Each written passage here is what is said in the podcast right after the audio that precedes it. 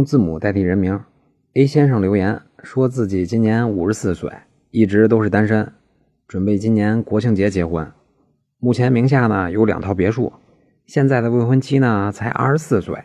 A 先生怕女方是图他的钱才和他结婚的，所以呢留言问小林：男女双方婚后如果共同生活了七八年的话，这婚前的两套房子会不会变成夫妻共有的呀？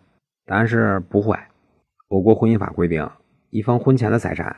结婚多少年也不会变成夫妻共有，那么怎样才能变成夫妻共有的呢？答案是双方写一份夫妻财产约定协议就可以了。